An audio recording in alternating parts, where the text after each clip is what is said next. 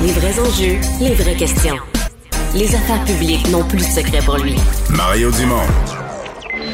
Vous avez 24 minutes dans une journée. Tout savoir en 24 minutes. Pour s'informer et comprendre en 24 minutes, ici Mario Dumont, en compagnie d'Alexandre Dubé, des studios de Cube Radio, la station d'affaires publiques de Québecor. Voici Tout savoir en 24 minutes. Tout savoir en 24 minutes. Cube Radio. Eh bien, le gouvernement de la CAQ qui donne finalement son feu vert au projet de tramway de Québec, un projet qui est évalué à peu près à 4 milliards de dollars. C'est fait, les décrets sont accordés, les appels de proposition vont pouvoir être lancés. Et c'est euh, tellement vrai, c'est tellement vrai, Alexandre, qu'on va aller tout de suite écouter un homme heureux, le maire Bruno Marchand ah ben de Québec, en direct. Alors, sans plus tarder, je laisse la parole à Monsieur le maire. Merci, David. Salutations à toutes et à tous. D'abord, euh, vous dire le bonheur que j'ai de recevoir cette nouvelle. On est euh, évidemment très, très heureux de l'émission des décrets. C'est une bonne nouvelle pour Québec, évidemment, euh, mais je tiens à préciser que c'est pas une bonne nouvelle pour le maire, c'est pas important. C'est pas l'ego du maire ici qui est important. Ce qui est important, c'est que pour tous les citoyens de Québec, c'est une extraordinaire nouvelle. Pour qu'on puisse aller de l'avant pour un projet de transport collectif, pour ceux qui vont le prendre, pour ceux qui en ont besoin et pour ceux qui ne le prendront pas. Parce qu'on se rappelle qu'avec la hausse du trafic, on se rappelle avec la hausse des déplacements prévus, si on n'agit pas maintenant, nécessairement tous les déplacements vont se rallonger et personne ne va y gagner.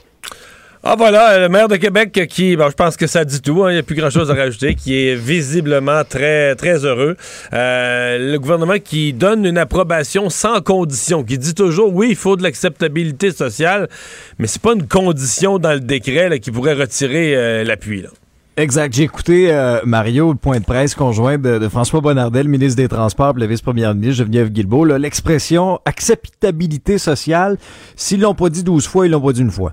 Alors ça, on comprend que c'est important. Quand on a demandé ensuite euh, à M. Bonnardel, ben c'est quoi votre définition? Qu'est-ce que ça veut dire l'acceptabilité sociale? Ben là, il voulait pas euh, trop se commettre en disant j'ai ma propre euh, définition, mais euh, il faudra donc que le maire de Québec améliore un peu la communication avec ses citoyens dans le cadre de ce projet-là. Et on a interpellé le fédéral aussi, Mario, parce que bon, le fédéral avait manifesté son intention d'investir 40% dans le projet, mais M. Bonnardel veut une confirmation, une confirmation écrite, et il doit en parler d'ailleurs avec son, son, homologue fédéral, mais on a, c'est un changement de ton aujourd'hui, là, Mario. On est très, très loin des derniers jours. Oui, oui, vraiment. On était à couteau tiré avec des, quand même des gros canons de la CAQ, là, M. Kerr, M. Bonardel, euh, Mme Guilbeault, puis la prise de bec avec le maire Marchand. Là, on, est, on est à des années-lumière de ça aujourd'hui. Oui, tout à fait, tout à fait. Et euh, quelque part, c'est qu'on a aussi décidé du côté du gouvernement on allait faire campagne euh, pour le projet de tramway. Une fois qu'on a donné le feu vert au projet, on a décidé qu'on allait faire campagne en disant on, allait, on était prêt à affronter Éric Duhem qui lui dit qu'il va complètement abandonner le projet, tout laisser tomber. Mais euh, parce que là, jusqu'à maintenant, il y avait eu une tentative de la CAQ de jouer un peu des deux bords. Mais compliqué ça, Alexandre, hein? d'être pour et contre ah à la fois. Bon, tu peux tenir ça. Euh, mettons, une entrevue de cinq minutes avec un journaliste, un politicien habile peut jouer, souffler le chaud et le froid. Mais des candidats dans tous les comtés d'une région pendant une campagne de 40 quelques jours, c'est intenable. À un moment donné, un va dire une chose, l'autre va dire. Ça va devenir, euh, ça va devenir une farce. Et donc, à un moment donné, il faut que tu te branches. Tu, fais, tu prends une décision et puis tu la. Tu l'assumes, tu vis avec. Et c'est ce que le gouvernement a fait aujourd'hui. Puis hier, Mario, on avait deux visions complètement opposées. Tu avais d'un côté, euh, d'un côté de la ville, les 500 personnes rassemblées à Limoilou pour, appuyer le tramway. Et puis là, ben, au lancement, euh, justement, d'Éric Duhem qui confirmait qu'il allait se présenter là, dans Chauveau. Euh, là, c'était massivement contre ce projet-là. Là. Quand, alors, t'avais comme vraiment deux chocs d'idées pratiquement simultanément dans la ville de Québec hier. Ouais, ouais, ouais, effectivement. Puis euh, l'avantage, on, comprend que l'avantage d'Éric Duhem, d'une certaine façon, aujourd'hui, c'est qu'il devient seul dans son camp. Euh, techniquement, là, avec la CAQ qui donne le feu vert au projet, ben, Québec solidaire sont pour le projet, le PQ sont pour le projet, les libéraux sont pour le projet. Euh, ces trois-là disaient à la CAQ, tu vas pas assez vite, tu vas pas assez vite, mais là, bon, c'est drôle d'opposition. Une fois que le gouvernement y va, ben là, eux, on peut rien à dire. Eux, le gouvernement fait ce qu'il demande. Alors, le seul qui a un discours alternatif, parmi les, quatre partis d'opposition, c'est Éric Duhem. Alors, t'as beau dire, même si. Mais, maintenant que la population est divisée, je fais un chiffron, la population est divisée moitié-moitié. Ouais. Mais ben, lui, Moi, son quatre, son quatre a mangé la même tarte, puis lui, il est tout seul avec la sienne, là. avec l'autre moitié, là, lui, il est tout seul à piger dedans. Là. Il y a toute la clientèle des gens qui sont, qui sont contre. Donc ça, ça va être à, ça va être à surveiller, c'est certain. Toute la question du CHSLD Aaron euh, qui a marqué là, vraiment les, les, les, esprits dans cette première vague de COVID, là, une cinquantaine de personnes qui sont mortes dans des conditions épouvantables, euh, laissées à eux-mêmes, des conditions vraiment indignes. Euh, en début de semaine, bon, là, ça a été des courriels dévoilés dans lesquels on apprenait que les ministres Marguerite Blais et Daniel Mécan avaient été informés de l'urgence de la situation dix jours avant que M. Legault ne s'en inquiète publiquement à la suite des révélations de, de, de Gazette. Mais là, là, ce sont des appels qui ont été rendus publics. Ça a été déposé là, dans le cadre de l'enquête de la coroner Jeanne Kamel. Mais des appels logés euh, fin mars 2020 par les, copropriétaires, du moins une des copropriétaires de ce CHSLD-là, Samantha Chouéré, qui, faute de, de, ressources ou faute d'être orientée, ne sachant plus quoi faire, complètement dépassée par la situation, par les événements, elle a appelé le 811, Mario. Parce qu'il n'y a personne qui répondait au CIUS. De pour les, pour les gens moins familiers, le 811, ouais. c'est une ligne c'est une ligne de service individuel. C'est la ligne, là. Euh, T'es un parent, ton enfant a mal aux oreilles, tu veux savoir si c'est un otite assez grave pour consulter. Mais là, euh, t'appelles, puis là, tu parles à une personne, tu parles à une infirmière qui va faire une espèce de d'évaluation, te poser des questions, etc.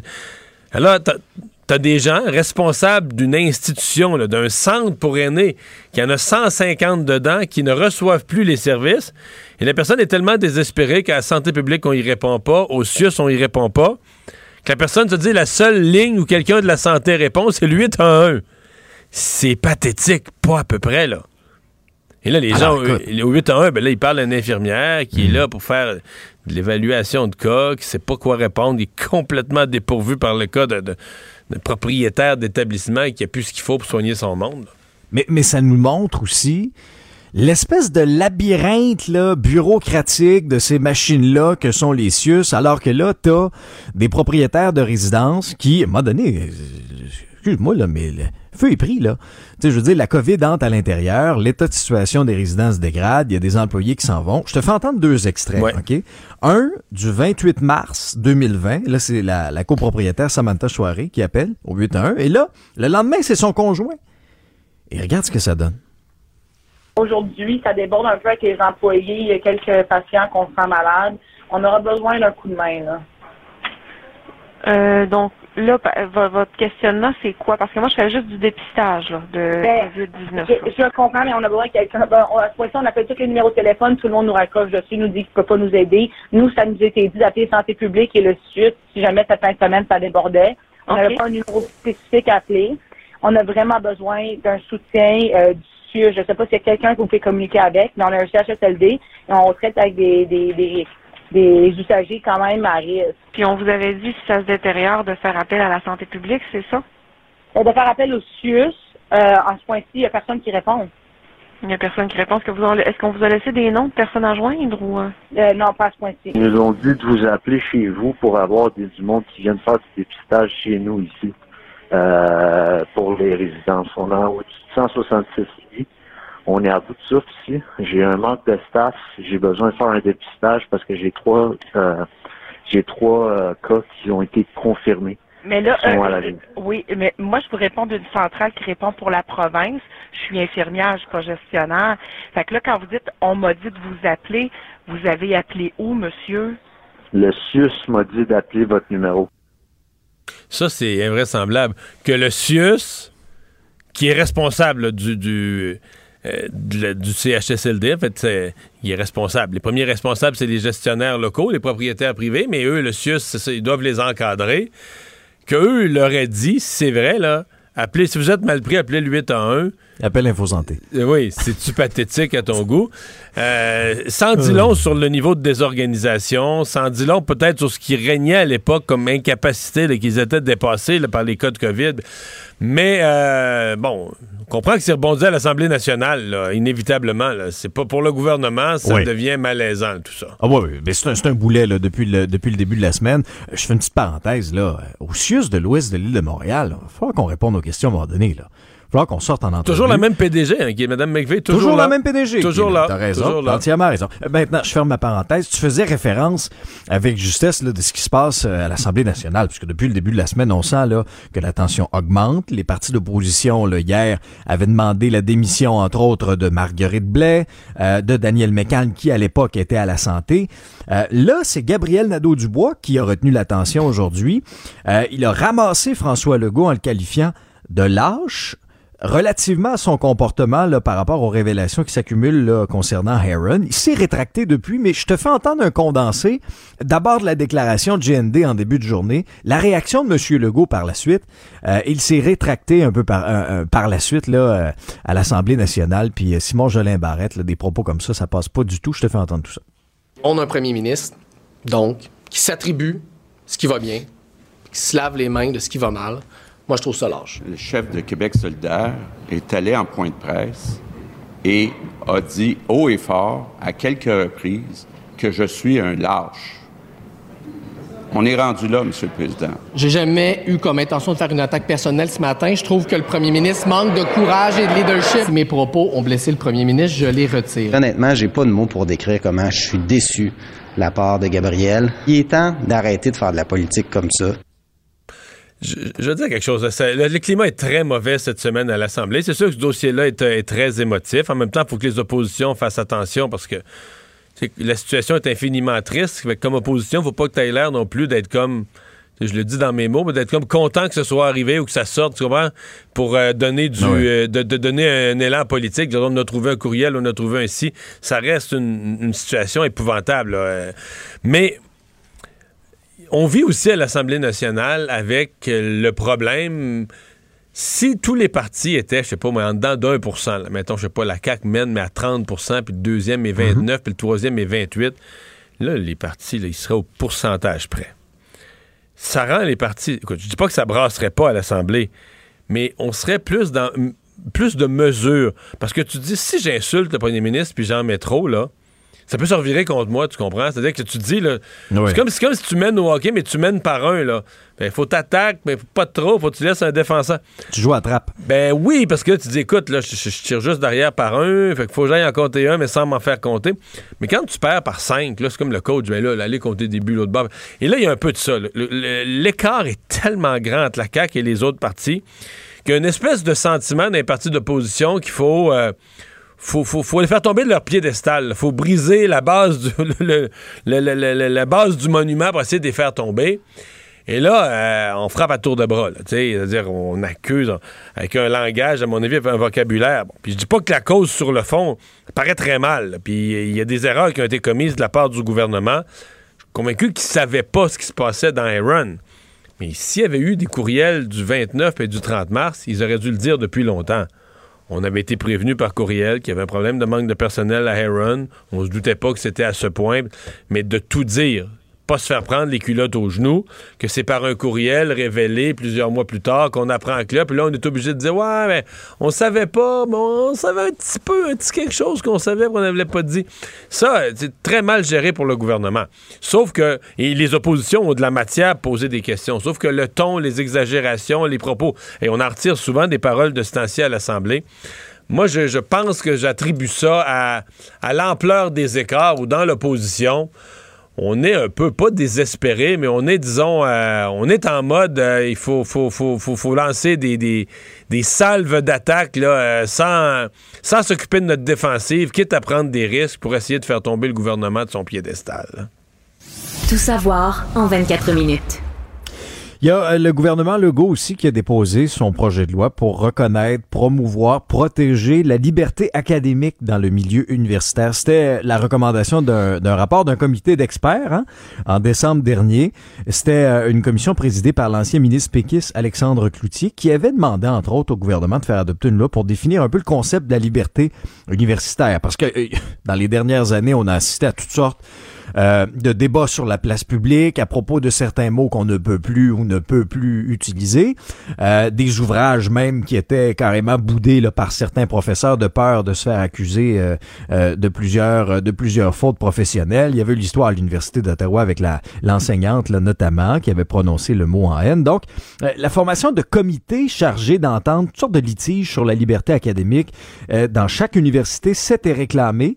Donc on répond à ce premier point-là dans le projet de loi présenté par la ministre Danielle Mécan aujourd'hui et le projet de loi va obliger aussi les établissements à adopter une politique qui porte exclusivement sur la liberté académique et universitaire. On va préciser aussi que les principaux éléments euh, vont figurer dans cette euh, politique-là. On va le faire également. Et dans ces, points importants-là, il y aura la constitution la composition d'un conseil qui a pour principale fonction de surveiller la mise en œuvre de la politique. Donc, il faut que ça s'applique dans les universités.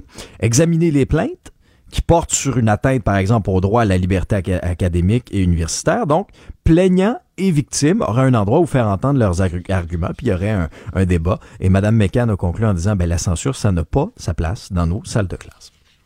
Et c'est J'avais beaucoup aimé les travaux de ce comité euh, présidé par Alexandre Toutier, qui, qui a l'expérience politique, qui est maintenant dans le monde universitaire. À mon avis, ça avait été un travail bien fait. Et euh, je sais qu'il y a des gens qui disent ça devrait pas être au gouvernement de dire au monde universitaire, c'est la liberté académique, c'est à l'université que ça doit être protégé.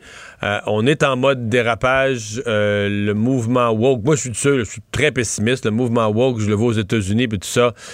Des exemples de profs congédiés pour toutes sortes d'affaires, mais des pour des affaires incroyables, tu parce qu'ils n'ont pas adhéré à des théories extrémistes. Puis c'est pas juste de, c'est pas juste de dire, non, t'adhères pas à des théories extrémistes et tu peux plus travailler, tu peux plus gagner ta vie, tu peux plus, tu peux plus être prof d'université parce que des petits groupes, des minorités d'étudiants extrémistes imposent leur vue. Ça se peut plus là. donc euh, c'est malheureux qu'on en arrive là, mais moi ça c'est un travail que je trouve très très très utile. Veille de budget, Mario, à Ottawa, ça va se passer demain, jeudi, 16h. M. Trudeau qui a déjà promis des dépenses raisonnables, mais on a hâte de voir parce que c'est le premier budget depuis les dernières élections, le premier budget Trudeau, depuis l'entente avec le NPD. C'est le même M. Trudeau qui avait, qui avait, promis à son élection, la première, euh, des déficits, euh, comment c'était quoi le mot dans les déficits euh, modérés ou des petits déficits, là? Sunny Ways, Mario. Sunny Ways. bon, aujourd'hui, Aujourd'hui, c'est euh, la tradition. Donc, Christopher Freeland qui s'est rendu dans un centre commercial d'Ottawa pour euh, acheter de nouvelles chaussures. C'était des talons au noir faits à Montréal. Et bon, qu'est-ce qu'il y aura à l'intérieur Donc, c'était ça le punch du jour, le fabriqué au Canada. c'est ça. Oui, c'est ça. Fait même à Montréal. Est-ce qu'on a su le prix? Parce que le, ministre québécois... ah, j'ai pas les chiffres devant moi, par exemple, pour le prix des talons. Il semblait très beau. Euh, bon, Qu'est-ce qu'il va y avoir à l'intérieur de ce budget? On, veut jamais.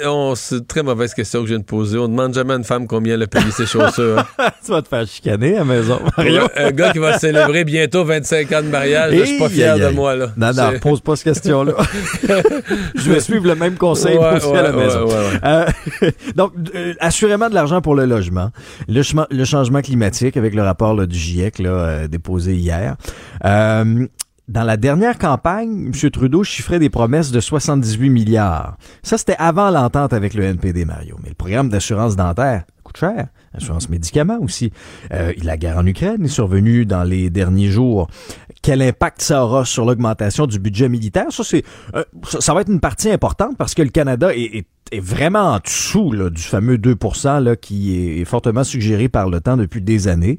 Euh, autre engagement aussi, euh, imposer une surtaxe de 3% aux banques et aux compagnies d'assurance qui font des profits de 1 milliard et plus. C'est une, une, des premières mhm. conditions du NPD. Là, pour, ouais, exactement. Donc, la réponse demain, 16 h. Mais toi, tu t'attends à quoi? Qu'est-ce que tu veux voir dans ce budget-là? Mario? Mais moi, je veux voir une hausse du budget de la défense. Je pense que les conditions sont réunies. Il y a une prise de conscience dans la population, quelque chose qu'on néglige depuis longtemps.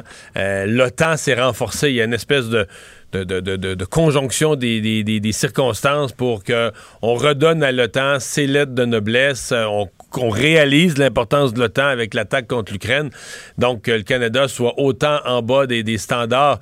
Le Canada a voté pour. quand les pays de l'OTAN ont dit qu'il faut, verser 2% de notre PIB en dépenses militaires au moins pour faire partie de l'OTAN, le Canada s'était pas opposé à ce moment-là. Le Canada a voté pour, mais fait partie d'une courte liste de pays euh, qui sont très, très loin, là, qui sont pas juste pas sur l'objectif, mais qui sont pas sur le bord. On n'est pas, tu sais, qu'on a dit, on n'est pas, pas à notre 2% on n'est pas à 1,94 ou 1,88 en hausse.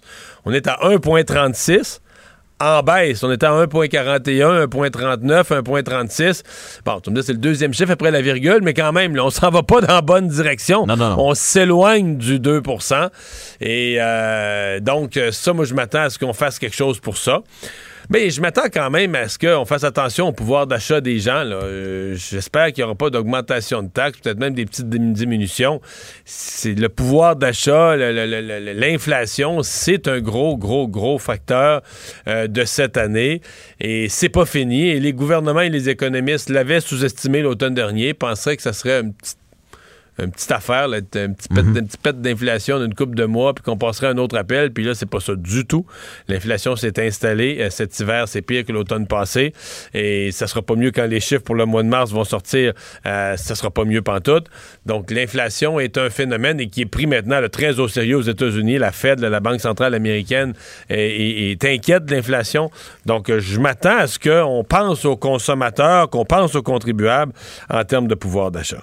Ouais, puis je parlais tantôt du rapport là, du GIEC qui est sorti en début de la semaine, euh, qui nous disait essentiellement qu'on a trois ans pour agir là, pour limiter le réchauffement climatique. Ben, selon euh, des médias anglophones, notamment CTV et CBC, euh, Ottawa qui donne le feu vert aujourd'hui à ce fameux controversé projet Baie du Nord, donc North Bay, qui prévoit l'extraction ouais, de 300 millions à 1 milliard de barils de pétrole c'est au large de Terre-Neuve, Labrador.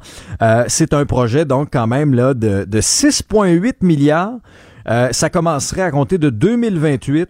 1 milliard de barils sur 30 ans et, à peu près à 200 000 barils par jour, ce projet-là ajouterait à peu près en émissions de CO2 de 7 à 10 millions de voitures sur les routes par année. C'est un projet qui est dénoncé par les groupes environnementaux. Oui, qui est dénoncé évidemment, mais le Canada est vraiment sous pression par rapport à l'Europe. Euh, avec ce qui se passe en Ukraine, euh, les pays européens ne peuvent pas croire que le Canada, avec les réserves de gaz, de pétrole qu'il a, soit pas un joueur pour aller aider les Européens à, se, dégager de l'emprise de la Russie, à se dégager de l'obligation d'acheter du, pétrole et du gaz russe. Puis, je sais, du côté des environnementalistes, on, a dit, on, on va dire, on a juste à plus n'acheter pantoute. Mais là, une fois que, fois que tes systèmes de chauffage, oui, là, sur une longue période, en disant 2050, il faut qu'on s'en sorte. puis- Mais à court terme, dans l'immédiat, tu fais pas ce que tu veux avec ça. Il y a une. Je pense qu'il y a pour le Canada quasiment une obligation morale de devenir euh, un fournisseur. Oui, de respecter euh, par différentes mesures, euh, de devenir un consommateur, nous autres moins grands, un, un pays qui va respecter ses engagements climatiques mais néanmoins de fournir, notamment en gaz naturel, des pays de la planète euh, qui veulent se rendre euh, indépendants d'une dictature comme la Russie. Et en terminant, Mario, ben résumons là cette autre journée de combat, cette euh, cette 42e journée de combat en Ukraine à la suite de l'invasion russe. Ce qui retient l'attention, c'est euh, notamment les pourparlers là sur la scène internationale. On est en plein cœur d'une rencontre de deux jours là, des ministres des Affaires étrangères de l'OTAN. Biden également qui est sorti encore une fois publiquement pour euh, dénoncer des crimes de guerre majeurs. Et il fait bien sûr référence là à ces corps laissés dans les rues euh, après le retrait des Russes là, du côté de Boucha, pas très loin de Kiev. Et il y a cette pluie de sanctions, une autre volée de sanctions économiques qui euh, vise entre autres les grandes banques, mais aussi les filles de Vladimir Poutine. Euh, ça, ça risque de le fatiguer effectivement. Euh, le Canada ne suivra pas non plus le chemin tracé par les pays européens qui ont décidé de renvoyer des dizaines de diplomates russes de leur territoire. On a vu plusieurs pays le faire. Le Canada n'ira pas dans cette direction-là pour l'instant. Et je te résume rapidement, entre autres, que les combats se sont intensifiés, Mario, dans l'est de l'Ukraine, où, entre autres, les forces russes ont détruit des, des dépôts de carburant euh, dans le secteur de Dnipro. Il y a une, euh, une usine juste à côté également qui a brûlé. Alors, on s'entend et il y a cet appel là parce qu'on s'entend qu'effectivement les Russes vont concentrer euh, leurs efforts là, dans le dans le Donbass puis tu sais qui va appeler aujourd'hui là les habitants de l'est de l'Ukraine évacuer évacuer maintenant? Parce que ce qui s'en vient ce sera encore plus dévastateur. Je pense quand même que ça va, les sanctions contre les filles de Poutine.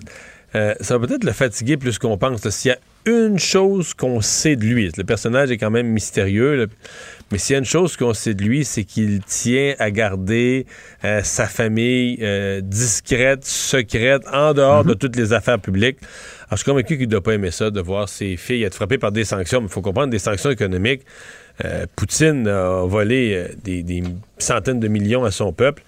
Probablement que ses filles en ont quelques-uns de ces millions-là euh, à geler euh, ici et là en Europe. Euh, résumer l'actualité en 24 minutes, c'est mission accomplie.